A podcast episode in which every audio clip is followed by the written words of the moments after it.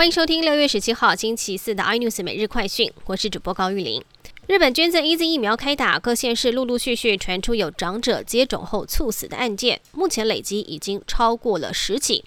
不过，疫情指挥中心也表示，疫苗的接种可以预防重症与死亡，不要因为看到类似的报道还没有厘清相关的因果关系，死亡个案也没有超过背景值，大家就却步不去打疫苗。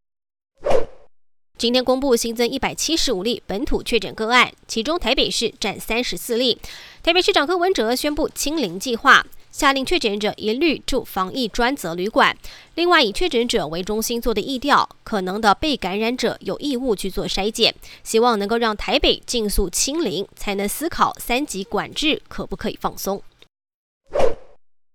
红海集团创办人郭台铭有意购买五百万剂德国 BNT 疫苗，却传出不少卡关的消息。有周刊报道指出，根据来自德国 BNT 的高层透露，其实 BNT 不想跟郭台铭谈，甚至玉立公司希望能够签署四方合约。但对于这样的消息，玉立驳斥说报道不实。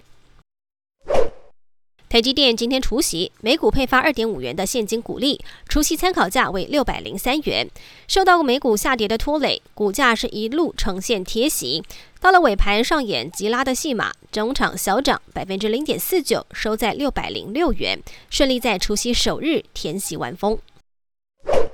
美国总统拜登与俄国总统普京在瑞士日内瓦展开历史性的会谈，虽然看起来似乎依旧相敬如宾，但会面所达成的成果已远远超过三月以失败收场的美中会谈。也期待中美俄之间能不能够有相关性的突破协议呢？根据了解，双方确实达成了一些共识，也发表联合声明，指美俄将会建立双边战略稳定对话。更多新闻内容，请锁定有线电视八十八 MOD 五零四 iNews 最正晚报，或上 YouTube 搜寻三零 iNews。